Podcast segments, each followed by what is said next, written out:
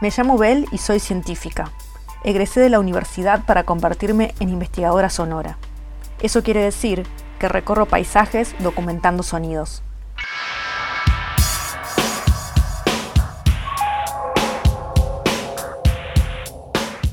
Al ordenar mi casa durante la cuarentena encontré un viejo grabador que pertenecía a mi abuelo. Decidí usarlo para mis investigaciones y descubrí que el contador del tiempo del grabador es en realidad un pasaje a otras épocas.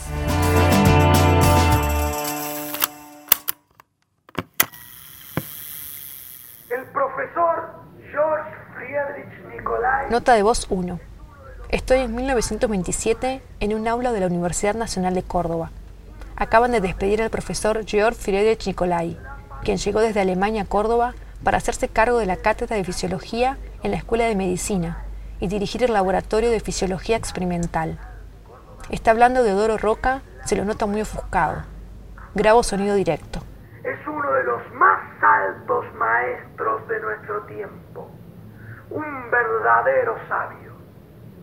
La partida de un científico de la estatura del doctor Nicolai de nuestra Universidad Nacional de Córdoba es la prueba más amarga del fracaso en que se haya sumida la aventura reformista. Devorada, por supuesto, en la rutina de repetir ciencia ya hecha y de fabricar egresados.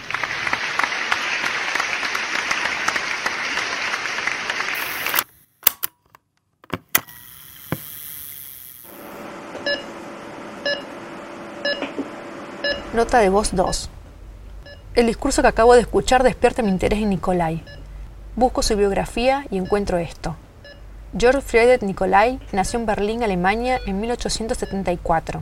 Prolífico hombre de ciencia, estudió histología, cardiología, fisiología, matemáticas, física, historia, filosofía y artes.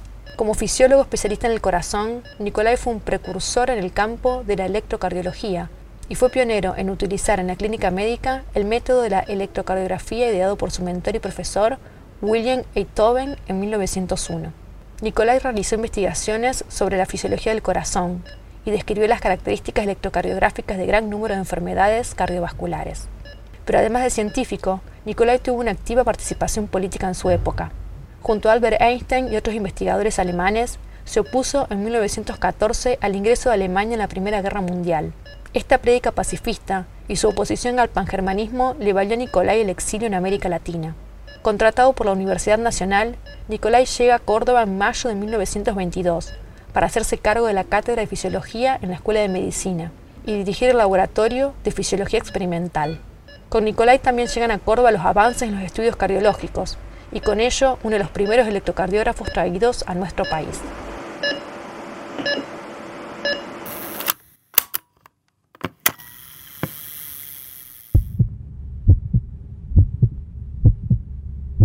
Nota de voz 3. El electrocardiograma es la representación gráfica de la actividad eléctrica del corazón, que se obtiene desde la superficie corporal en el pecho con un electrocardiógrafo en forma de cinta continua.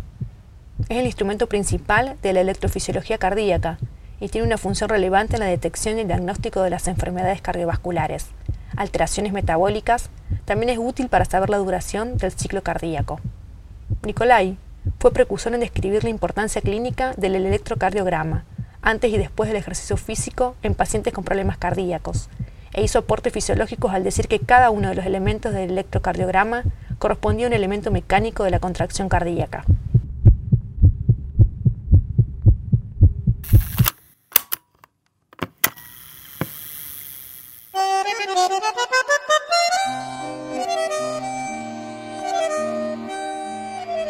Nota de voz 4.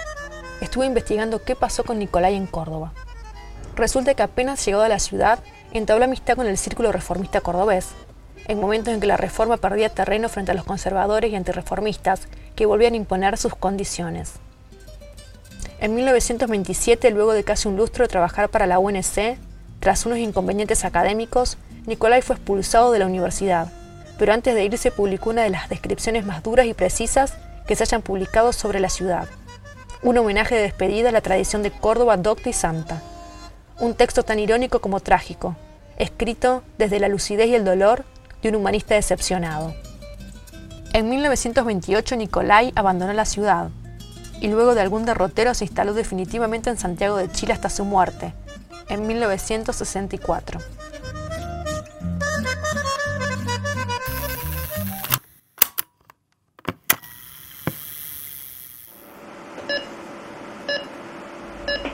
Nota de voz 5. En el Museo de la Escuela Práctica de Medicina se conserva uno de los primeros electrocardiógrafos traídos de nuestro país, probablemente por Nicolai. Se trata de un aparato fabricado en Inglaterra, hecho en baquelita y con elementos bañados en bronce y oro. Voy a visitar la Escuela Práctica de Medicina para aprender un poco más. Vuelvo a 2020.